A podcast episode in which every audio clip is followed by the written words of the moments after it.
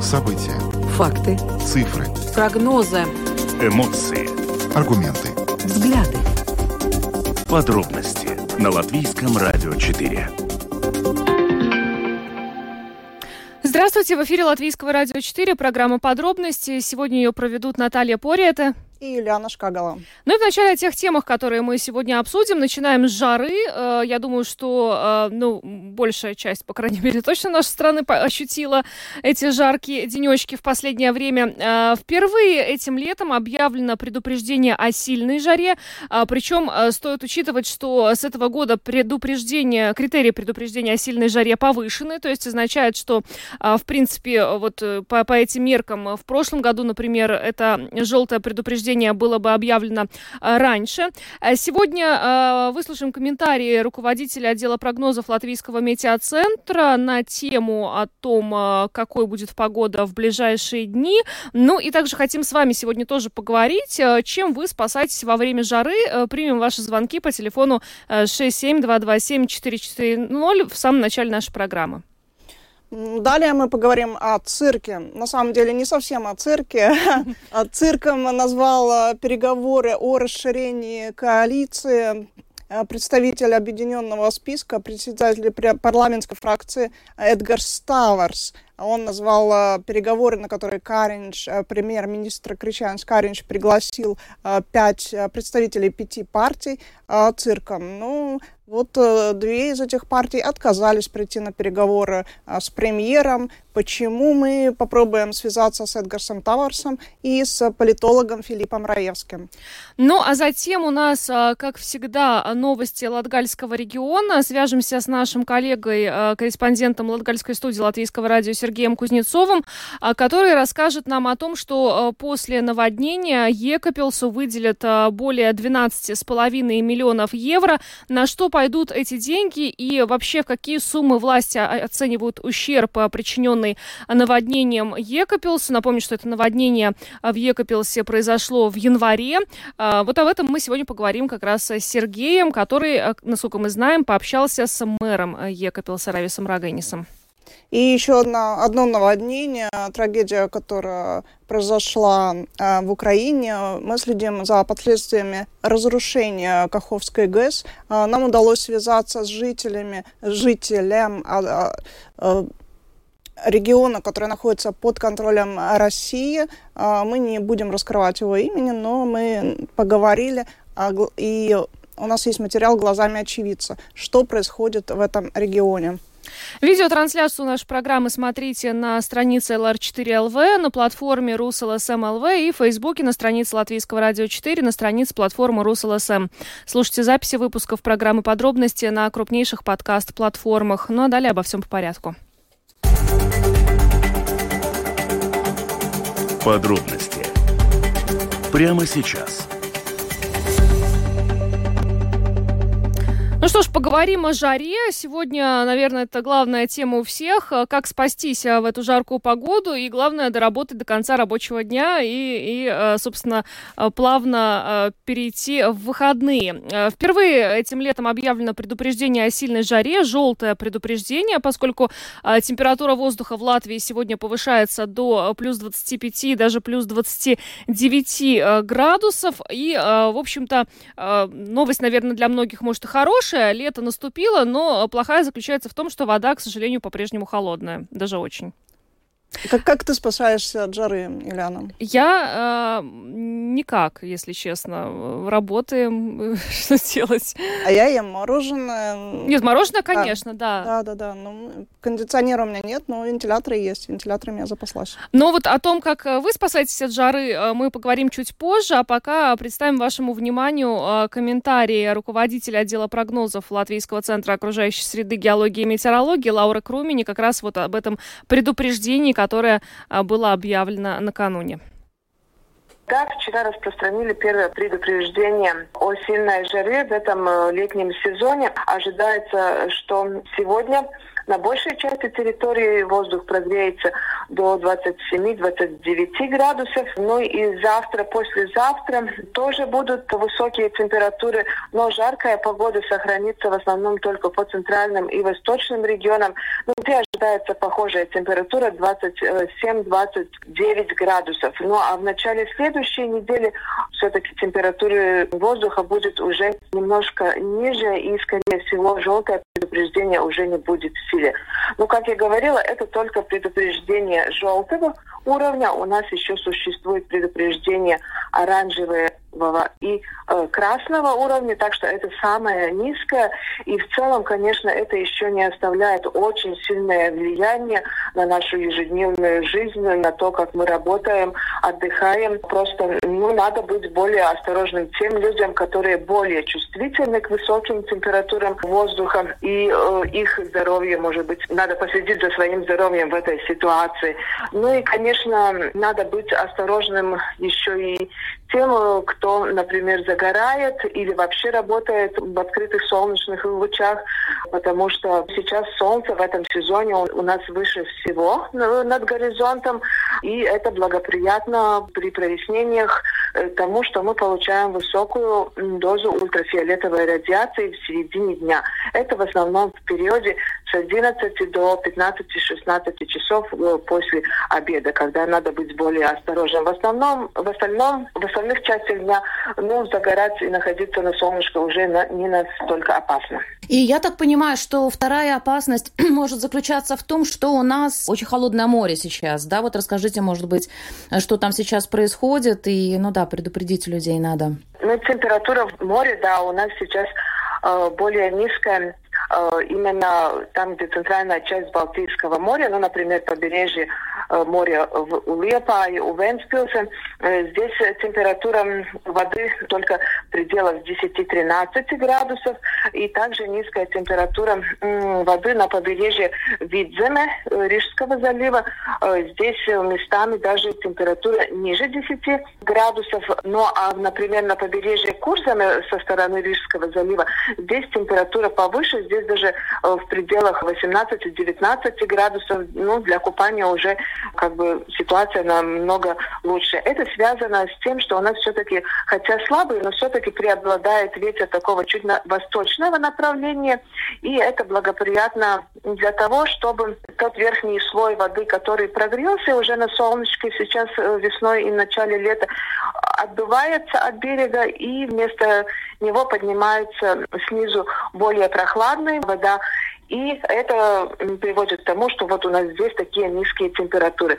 Но, к сожалению, вот этот э, прогревшийся слой еще очень-очень тонкий сейчас в начале лета, и даже при слабых ветрах такие ситуации наблюдаются. Поэтому ну, надо быть осторожным тем, кто загорает, отдыхает на побережье.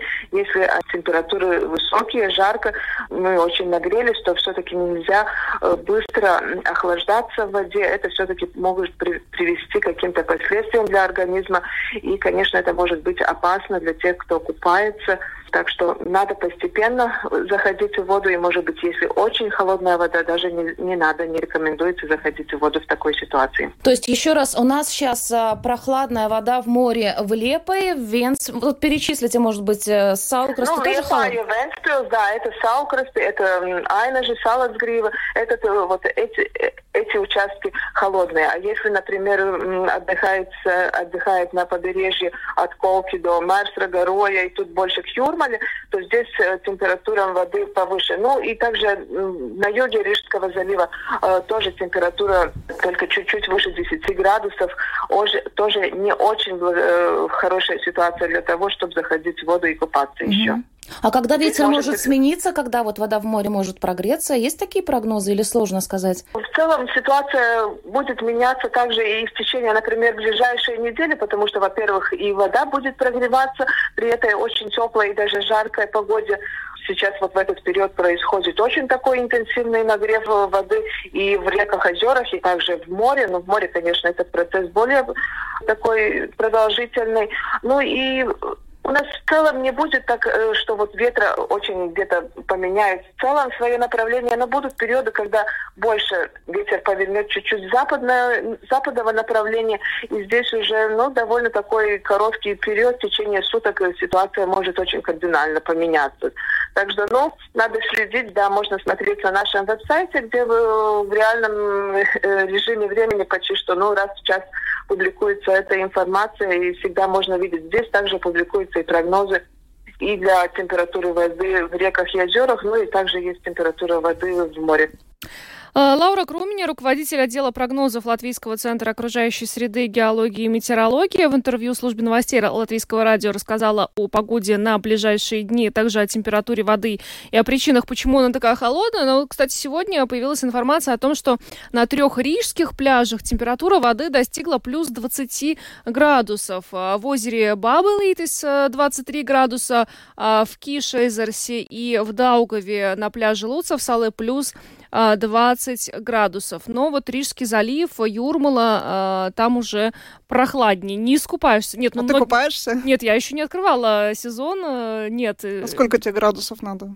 19 воды. Мне даже больше, наверное. Может, и больше, да. Но, но учитывая, что нас как море теплой водой не балует, поэтому приходится вот иногда и 18-19. Но 10-13 нет, это маловато. Я, я не готова, наверное, к таким, э, к таким развлечениям.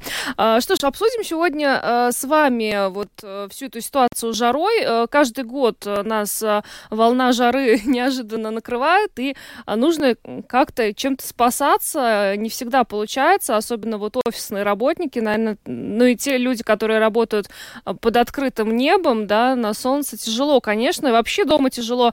А, чем вы спасаетесь во время жары? 67227-440, телефон прямого эфира, мы а, хотим каких-то советов, которыми сами потом сможем воспользоваться. Да, в офисах может быть даже лучше, вот дома. Ну, если есть кондиционер, то да. Здравствуйте, слушаем вас. Алло, добрый вечер. Добрый. У меня есть универсальный совет. Какой? Все случаи, на все тяжелые случаи жизни. Да, вот когда вам плохо, вы внимательно посмотрите по сторонам. И обязательно найдете человека, которому еще хуже. Вот вы помогите ему, тому, кому хуже, чем вам. А Господь Бог обязательно вам поможет. И Он лучше знает, как вам выйти из сложной ситуации, потому что самому можно запутаться. А конкретно вот к нынешней ситуации, вы знаете, я думаю, что курортники, они не пропадут. А вот наши вот ветераны, пенсионеры, вот, которые в домах для престарелых, там по 4 человека в комнатке, это просто геноцид. Я знаю, что это такое, жара. Э, две недели 30 градусов держалась у нас в квартире. Э, и вот, ну, короче, не получилось у меня, и мама погибла, да? Да, конце две недели держались. А вот потом все же, ну, все, предупреждение очень существенное. Вот в такую жару все очень быстро портится. Продукты питания, вода, которая стоит в стояках, она мгновенно гниет. Поэтому перед тем, как пользоваться водой, нужно и пару ведер спустить. Вы не ошибетесь. А вот может быть кто-то вот из состоятельных наших вот здесь вот сограждан, да, и не граждан, все же, ну, найдет э, способ, каким образом помочь нашим старикам. И все же кондиционеры пансионаты поставить, потому что может быть 40 градусов, тогда это смертный приговор для тысяч э, наших старичков. Да, спасибо, спасибо, спасибо за звонок. Да, действительно, вот пожилым людям очень сложно переносить э, такую жаркую погоду, это правда. Э, здравствуйте, слушаем вас. Добрый вечер. Добрый. Ну, в принципе, особой проблем нету. Когда начинается жаркая погода, я просто закрываю шторы, чтобы солнце не светило слегка мочу водой, потому что вода будет испаряться, соответственно, будет... А что нужно намочить водой? Простите, я не, не расслышала. Нет, я билете слегка намочить из шторы. Шторы нужно водой, да. да. Они будут потихонечку испаряться с влагой, будет, соответственно, легче переносить эти климатические условия в квартире. Вот. Но меня интересует другой вопрос а что делать людям, которые работают на улице вынуждены? Да. Допустим, в южных странах, там, там есть сиеса, допустим, Испания, Португалия, Италия, А что людям делать в наших краях, когда температура воды, допустим, температура воздуха вечер Мгм. сильнее, допустим, плюс 30, а на солнце там все 40. Как, и Да? Спасибо вам за звонок, но это хороший вопрос. Вот что делать? Есть, есть по, по трудовому законодательству, вот, э, ну, есть правила, согласно которым, э, ну, вот, температура воздуха э, в помещениях должна быть там не выше определенной отметки, да, и, и вот что касается улицы, я, честно говоря, не знаю. Может быть, там тоже есть. Ну, наверное, у нас еще ситуация другая, чем в Испании. Скорее всего, нормативы тоже разные, но, может быть, нам позвонит кто-то, кто вот э, работает на улице, да, Да. и расскажет. Здравствуйте. Добрый день. Я не про улицу. У меня подруга в холодильнике в такую погоду держит банку с двумя головными повязками и периодически меняет. Вот как повязка у нее горячая стала, она ее в холодильник берет следующую. А я спасаюсь сквозняками.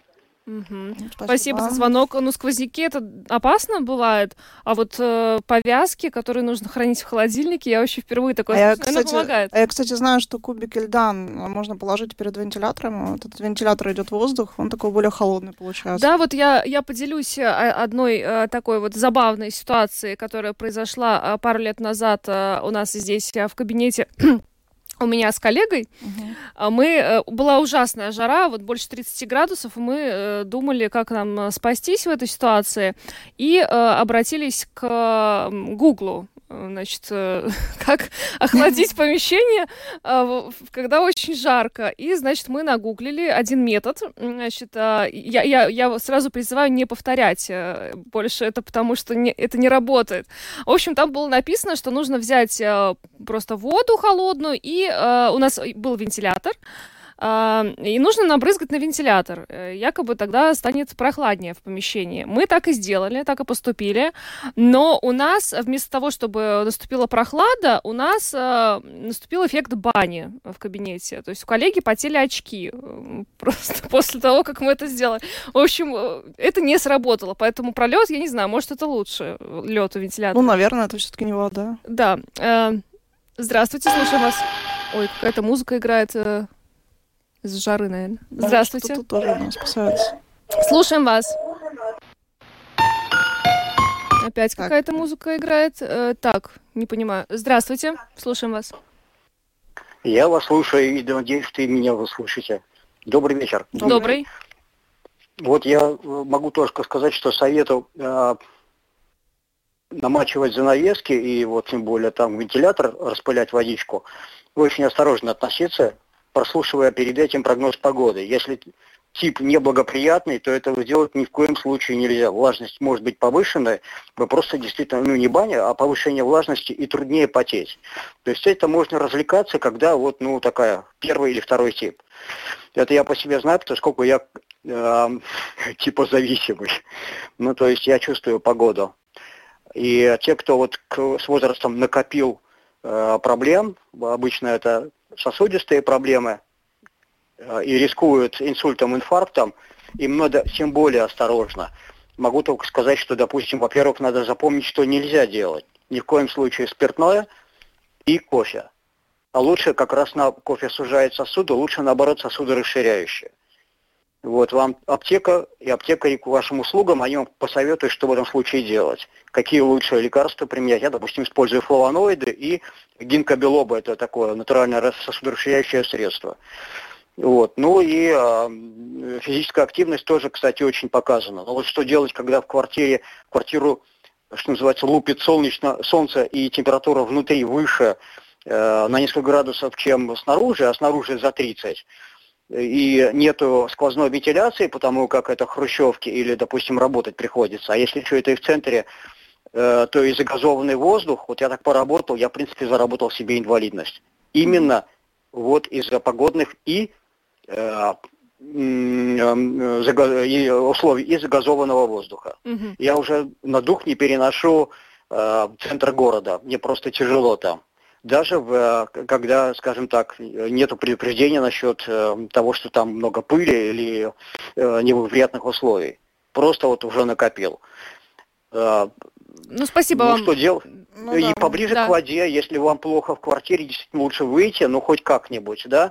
и поближе к воде просто, ну вот, долгого к вашим услугам, э, ну, как-то перемещайтесь там с велосипедом или еще чего-то.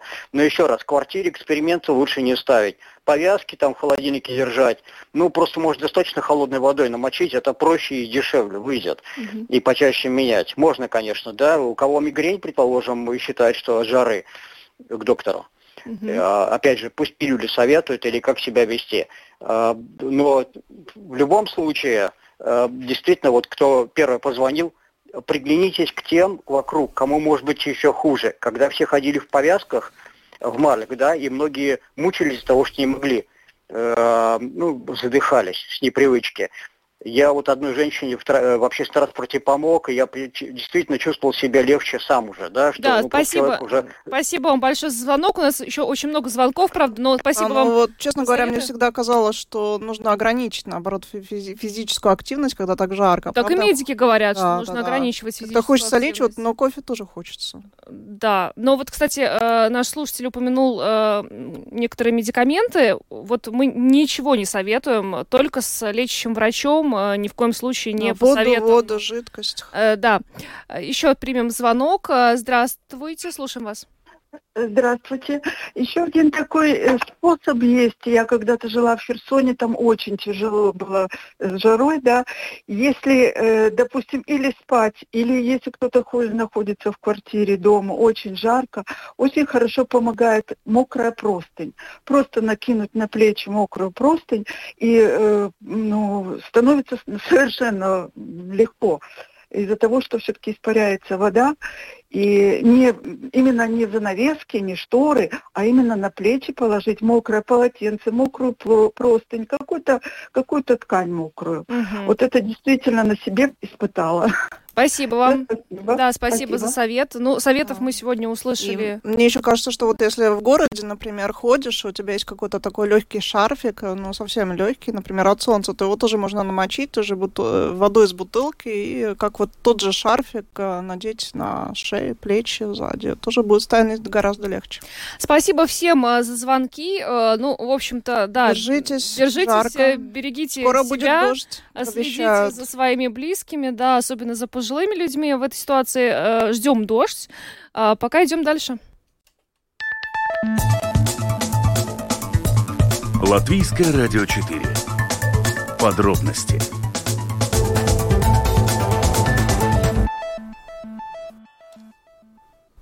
Да, двигаемся дальше. Сегодня развивалась стремительно ситуация вокруг э, коалиции. Премьер-министр Кричанис Каринч пригласил сегодня на переговоры представителей пяти партий Нового Единства, Объединенного списка Национального объединения Союза зеленых и крестьян и прогрессивных.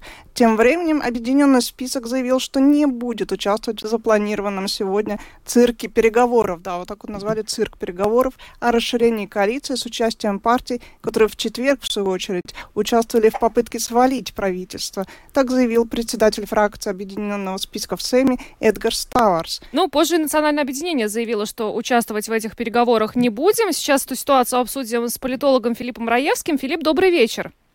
Добрый вечер. Ну, какая-то вот странная ситуация э, получается. Может, вы нам разъясните? Мы так еще слушателям немножко напомним, что происходило э, накануне. То есть накануне получается, что э, Союз зеленых и крестьян и прогрессивные поддержали инициативу партии Шлессерса и Росликова о э, выражении недоверия к Ришине Сукариншу, а сегодня идут с ним на переговоры. В свою очередь, э, объединенный список и национальное объединение, которые накануне не поддержали выражение выражение недоверия Кариншу сегодня на переговоры не приходит. Вот как это называется, на ваш взгляд? Я думаю, ну, конечно, звучит нелогично, но это звучит, ну, в общем, политически это вот очень логично. Значит, национальное объединение и объединенный список всеми э, возможными образами сигнализируют, что они не хотят, чтобы были изменения в правящей коалиции, чтобы менялось и правительство.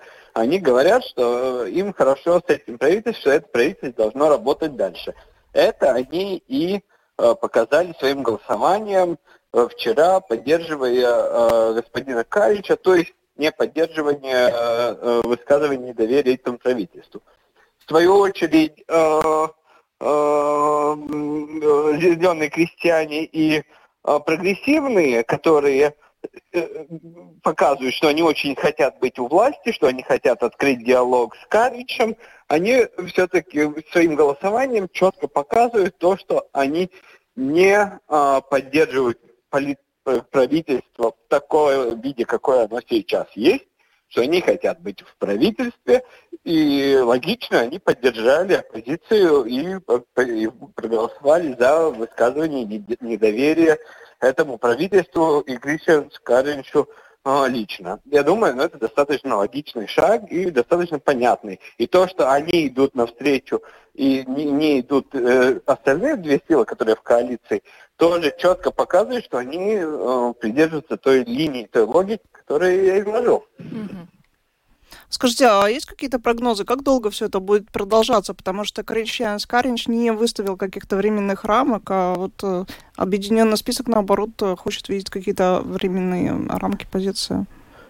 Я думаю, что это, во-первых, это то, что меня удивляет, что это начато было без достаточного понятия, какой план действий, и потому, я думаю, никто не способен сказать, какие временные рамки у этого процесса, потому что я, я хотел бы сказать так, что все четыре силы, которые потенциальные партнеры единства, выстроились в линии, как бы каждый по своей стороне, одна, одна э, оппозиционная линия, другая оппозиционная линия, и задаются вопросом, что же будет делать правящая партия единства, которая представляется самой большой фракцией в парламенте, имеет самую на нынешний момент большую власть э, в государстве и влияние политическое, и э, должна дать свой какой-то рецепт или свой, свой сценарий выхода из этой политической кризисной ситуации.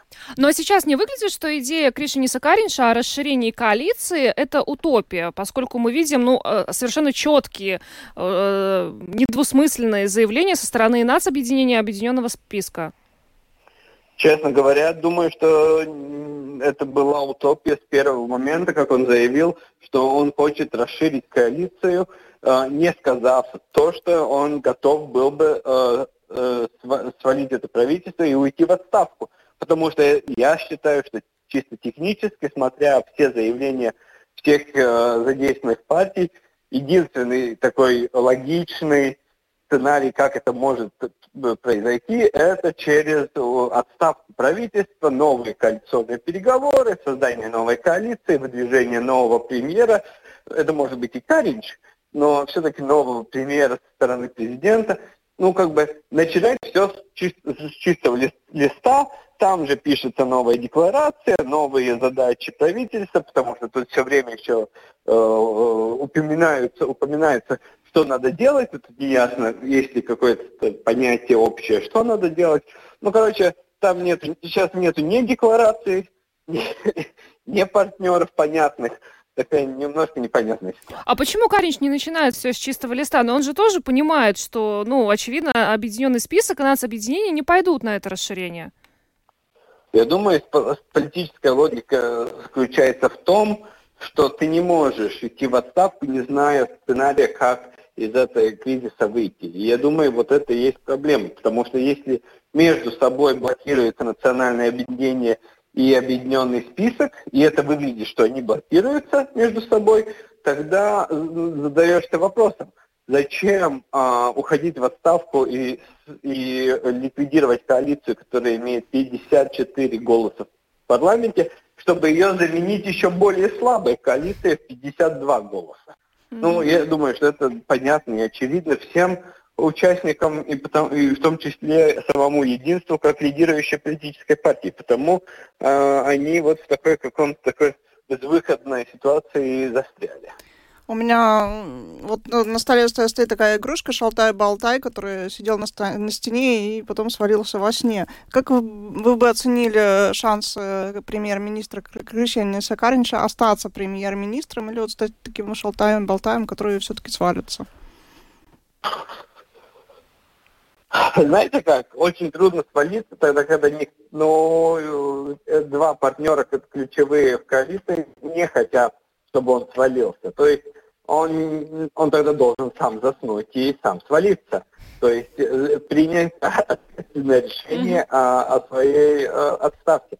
Потому что э, третьей силы не будет, кто мог бы прийти его скинуть, и он мог бы потом сказать, вот, я хотел все сделать как лучше, а вот меня прогнали, меня скинули, меня предали и так, так далее. Его партнеры, национальные объединения и объединенный список, делают что, все, чтобы их нельзя было винить в том, что они э, привели э, это правительство, эту коалицию к политическому кризису и к отставке. Угу. Что ж, Филипп, большое вам спасибо за интервью. Филипп Раевский, политолог, спасибо. был с нами на связи. Хороших вам выходных. Спасибо. Спасибо. До свидания. Ну, получается, что шалтая-болтая как бы засыпать нельзя. Нельзя, но вчера, видишь, не удалось э, оппозиции добиться отставки Каринш, потому что объединенный список, нацобъединение и новое единство большинством голосов, конечно же, э, проголосовали э, против э, этого. Э, но такая вот немножко тупиковая ситуация, как будто бы выглядит. Посмотрим, чем закончится и что в итоге предпримет Кришинис Каринш, который видит, с одной стороны, что нацобъединение, объединенный список, но ни в какую не хотят идти на расширение коалиции вот в том составе, который сейчас предлагается. Я думаю, эта ситуация не тупиковая, скорее всего, там а, есть какие-то ходы, игроки и так далее, которые мы просто сейчас не видим, но мы будем следить за этой ситуацией. Дальше. Пока идем дальше. Латвийское радио 4. Подробности Поговорим про Екапелс и последствия наводнения в Екапелсе в январе этого года. Стало известно этой неделе, что э, Екапелсу будут доступны более 12,5 миллионов евро. Э, на какие э, значит, действия, что, что, что можно будет сделать за эти деньги? Вот сейчас будем выяснять. С нами на прямой связи корреспондент Латгальской студии Латвийского радио Сергей Кузнецов. Сергей, здравствуй. Юлиана, Наталья, да, добрый день. Добрый день. Ну вот э, более 12,5 миллионов евро, как было озвучено, достаточно большая сумма. На что Екапилс потратит эти средства? Ну, это деньги, которые предназначены для так называемой ликвидации, э, точнее, предотвращения угрозы наводнения, то есть в будущем перспективе. То есть именно январские события этого года показали, что с той частью дамбы, которая находится на левом берегу и защищает ну, практически весь центр э, Екапилса, а, ну, может не в какой-то момент не выдержать при вот водной стихии и прорвать и, по сути, затопить весь город. А, в первую очередь это речь идет об укреплении уже имеющегося, имеющегося участка дамбы, а также строительство нового, который, получается, будет находиться чуть выше по течению, и он будет прикрывать, э, если я не ошибаюсь, такой вот район э, города Абели. Это в основном частная застройка, вот которой как раз и, наверное, одни из первых пострадали когда шла вот эта такая ледяная шуга, вот этот лед, вода, а, так как там нет никакого, никакого вот этой защитной дамбы, и там вода свободно проходила, все эти переулки, улицы затапливала. А, и вот, вот эта часть этих денег также пойдет на строительство нового участка, это где-то в районе километра, может, чуть больше, что, вдоль, также вдоль берега, то есть, получается, будет удлиняться дамба а, это вверх по течению. А, выше по течению уже, как объяснил э, председатель Екапелской краевой думы Райвис Раганис, там нету необходимости, нужно именно укреплять то, что есть. А, ну а на что пойдут деньги, в принципе, откуда это финансирование, вот я и предлагаю сейчас послушать э, Райвиса Раганиса, председателя Екапелской краевой думы, э, о чем мы вот успели поговорить сегодня днем европейский фонд, который идет на Плуду Драуду Новешена, она будет э, утверждена именно на Екапилскую плотину. Это 14,5 миллионов, вот это будет э, на Екапилскую. И нам надо сейчас, проект уже почти готов, мы будем э, делать э, тендер на предпринимателя, который будет делать эту всю дамбу. Да? Вот это то, что приняли правительство. Она не выделила именно ну, определенную сумму сейчас, что вот-вот на и делаете. Нет, это то, что она нам, как говорится, зарисовано, что вот эти деньги именно на Екапилс идет. Идет э, проектировка. Это будет именно эта дамба, которая есть, она будет укрепляться. А потом следующий этап, который будет, может, потом, ну, как говорится, еще, это будет и, и продлевание. Если не было этой январских происшествий, я думаю, мы особо бы на такую сумму и не рассчитывали, и мы особо не, ну, так сильно бы, ну, не укрепляли эту, не переделывали, в принципе, ее, да. Мы, может быть, где-то какие-то работы бы сделали на эти проекты, да, но я думаю, что там еще надо, ну, как говорится, показать, что ты там самый лучший, чтобы взяли в этот конкурс тебя. Сергей, ну мы помним, как э, зимой э, Екапилс буквально молился на эту дамбу, чтобы только она выстояла, для того, чтобы эти территории, э, которые затапливала, не стали еще больше. Э, сейчас, вот когда будут доступны эти деньги и, и будет удлинена и укреплена эта дамба, это, в принципе, поможет городу в дальнейшем вот избежать тех последствий в случае э, существенного роста э, отметки э, воды, э, да, то есть если что-то подобное произойдет, город уже не так сильно затопит, правильно я понимаю? Ну, в принципе, да. То есть э, город будет чувствовать себя, ну, уже чуть увереннее, наверное, потому что эта зима, именно январь, показали то, что, наверное, никто не ожидал. Все как обычно, возможно, предвкушали или морально готовились к паводкам а, весенним, которые происходит с разной периодичностью, что э, на себе испытал в большей мере Аугждавский край, наверное, в этом году, как раз вот эти весенние паводки. А чтобы вот так зимой неожиданно начала скапливаться вот эта ледяная жижа, снег, э, лед, вода, то есть все вместе это месиво, э, из которое оказывало давлению на, на, на дамбу. Здесь даже проблема не в том, чтобы вода перетекала, а именно само, сама дамба как гидротехническое сооружение, чтобы она выдержала, потому что проблема была в том, что вода просачивалась и именно подтапливались э, территории, которые находились условно говоря, под защитой дамбы. Конечно, не так критично, как э, те площади, где вообще не было никакой защиты, но, тем не менее, все понимали и структуры самоуправления, полиция и пожарные о том, что ну, в какой-то, в любой момент, где чуть больше надавит, то может действительно быть прорыв. Поэтому а, в, в те там практически, ну, где-то пару недель, там, наверное, такая, такая концентрация усилий была э, чтобы предотвратить э, такой ну, потоп, катастрофу, как бы, ну, по крайней мере, для города это точно была такая, ну, катастрофа.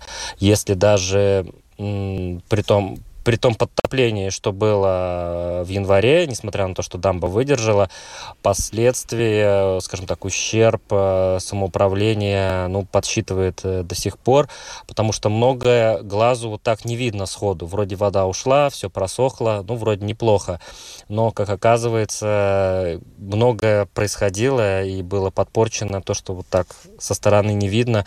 Э, многие коммуника коммуникации, именно находящиеся под землей, ну, там, раз размыло, смыло.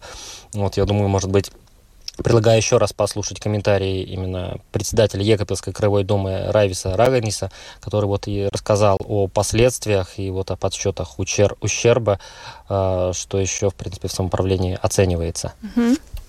Ущерб очень большой, несмотря на на те не только ну, на частные лица, да, мы делаем свои недвижимости, делаем, которые пострадали в связи с этими наводнениями, да, но очень большой ущерб именно для инфраструктуры, которая только-только и вылезает. Это где-то размытые колодцы, где-то э, песок ушел и сейчас просел асфальт.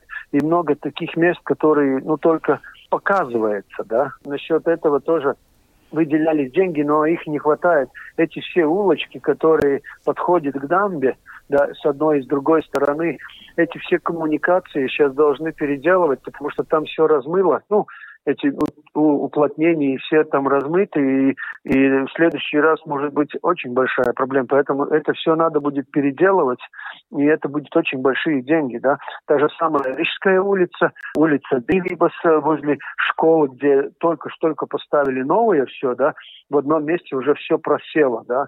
Ну и вот именно, я думаю, с этих наводнений хотелось бы, ну, сейчас по гарантии сказать, чтобы сделали обратно, да, э, может, так и сделаем, но, но я думаю, что именно вот эти наводнения, вот это способствовали, что уходит э, этот песок и просижает асфальт. Да, Сергей?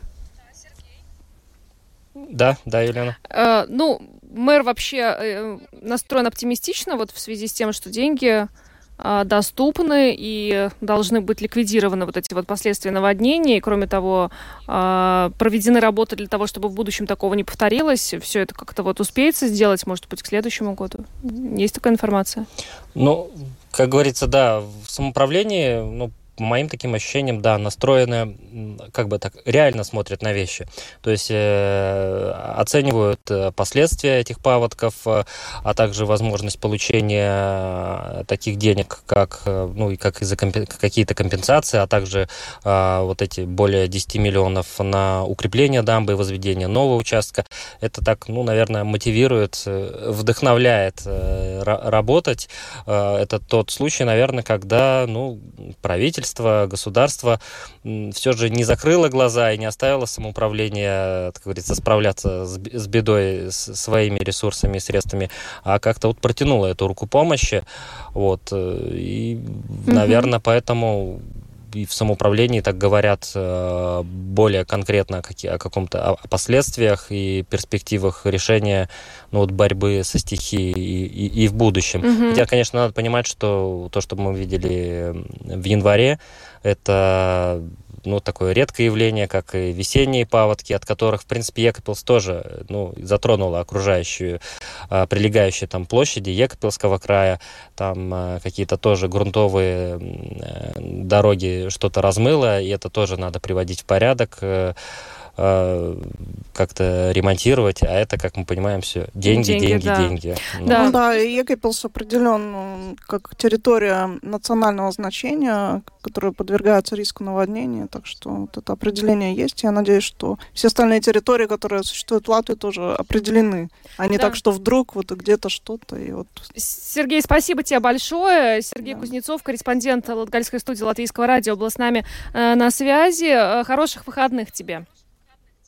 Да, вам также. Спасибо. Ну, а мы поговорим еще об одном наводнении. К счастью, э, в Латвии такого нет, не было, и будем надеяться, что и, и, и ничего подобного не случится. Это то наводнение, с которым э, столкнулась Украина после подрыва Каховской ГЭС. Об этом далее в нашей программе. Самые актуальные темы дня. Подробности Поговорим о последствиях э, наводнения в Украине после подрыва Каховской ГЭС. Вот сегодня Минздрав Украины сообщил, что вода в Днепре загрязнена в 28 тысяч раз больше нормы. Но ну, э, мы уже говорили, общались с теми людьми, которые находятся на э, правом берегу Днепра. Это тот берег, та территория, которая контролируется Украиной, но есть и другая территория, которая контролируется Россией, оккупированная территория Украины по левую, по левой, по левую сторону э, Днепра. И сегодня вот э, Наталье удалось э, поговорить с жителем этой территории.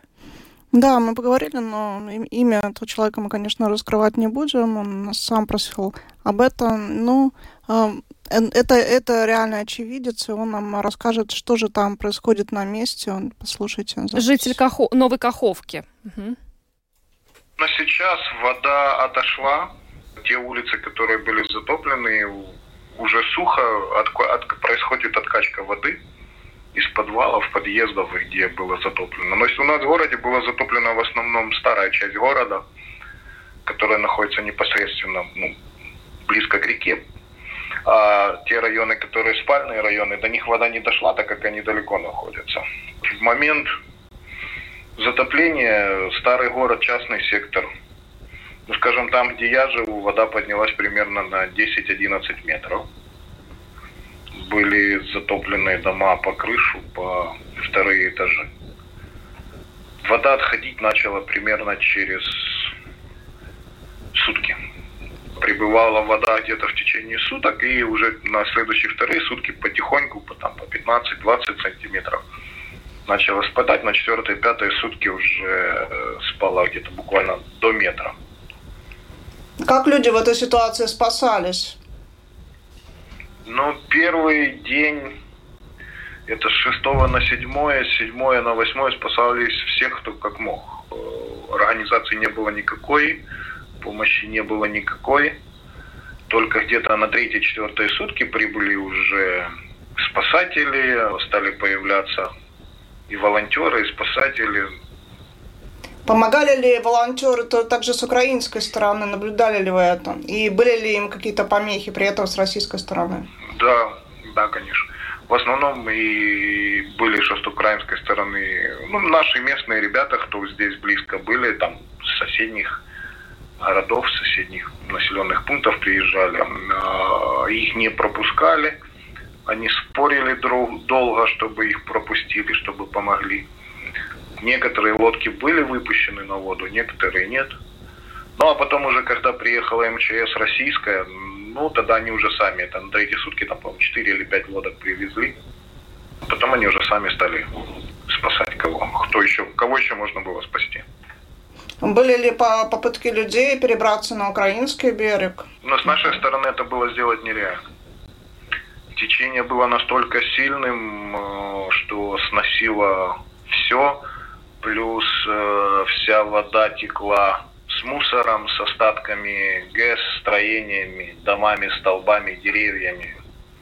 Погибших много, но погибших как вот буквально сегодня я только недавно встретил знакомого, у него погибли родители, старики лежачие. То есть в основном погибших очень много тех, кто были люди больные, которые не успевали эвакуироваться. Скажем, вот в Корсунке, село недалеко от нас, вода залила в течение 15-20 минут. Кто не успел подняться, там, выскочить на крышу не успел, не мог, то люди практически не спаслись. Что с животными? Пытались ли люди спасти также своих домашних питомцев? Нереально. Э, те животные, которые спаслись, те спаслись, которые нет. Ну, опять же, вот э, знакомый, с которыми только что разговаривал, недалеко есть целая фирма, ферма, свиноферма. Ну, была затоплена полностью, и все, все животные, что там есть, потонули. Сейчас там по обочинам где-то в ямах их собирают, выводят, палят. Ну, очень много. Что у вас с водой, едой, размещением? Ну, на данный момент уже как бы все нормально. Пришла гуманитарка, люди помогают, и уже тех, у кого дома, скажем так, старые постройки, много разрушений домов было, которые старая постройка, там, 50-х, 60-х годов, дома пробыли по крышу в воде там примерно сутки трое, они просто разваливались. Ну, размокала эта глина и так далее, это все разваливалось. Вот эти люди вообще остались, их эвакуируют соседние, где сухо, либо туда дальше, в Геническ. В городе особо у нас здесь, за счет того, что спальные микрорайоны были не затоплены, ну, как бы проблема была только в старой части города. В больших микрорайонах не было, магазины работали.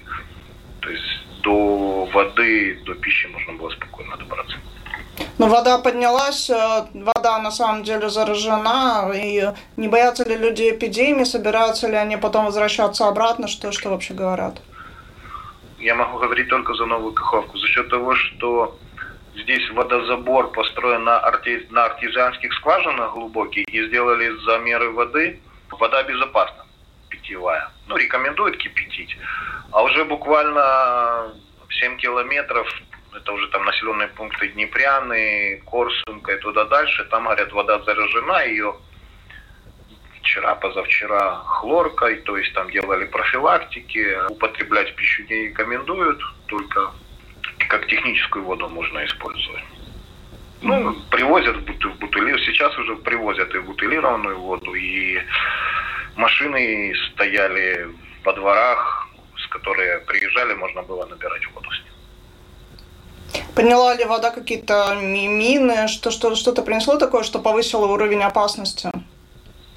Да, конечно. Ну, все, что, все, что плавало вверху по течению, внизу, неважно, мины, все, что могло плыть, это все плавает. Ну, на что мы обратили внимание, очень много уликов у пасечников поднялось.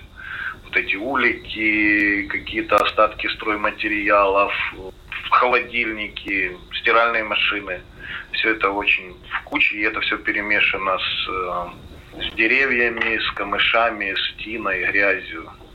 Но это также трагедия для сельского хозяйства. Что, что говорят жителям? Конечно, трагедия, потому что те села, которые затопило, опять же, вот та же самая Корсунка, у, у них вода поднялась до 3-4 метров, у них были затоплены полностью огороды, теплицы и все, что есть. На сегодняшний день до конца всю трагедию никто оценить не может, потому что только начала ну, уходить вода, до некоторых участков мы только доходим. Плюс она ушла, но еще земля, грязь, убирают еще то, что нанесло, потому что никто еще до конца не может сказать, что там будет дальше. Но то, что все, что было посеяно, посажено, а, это все уничтожено да, на данный момент. Это было интервью с жителем Новой Каховки, пожелавшим не раскрывать свое имя из соображений безопасности. Он находится на оккупированной Россией территории, и он рассказал нам о том, что жители этой территории пережили после подрыва Каховской ГЭС. Мы же на этом программу подробности завершаем. С вами были Наталья Пориэта и Ильяна Шкагала. Звукооператор Регина Безня, видеооператор Роман Жуков. Хорошего вечера, приятных выходных и до понедельника. Удачи.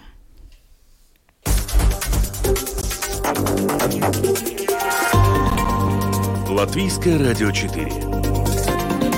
Подробности по будням.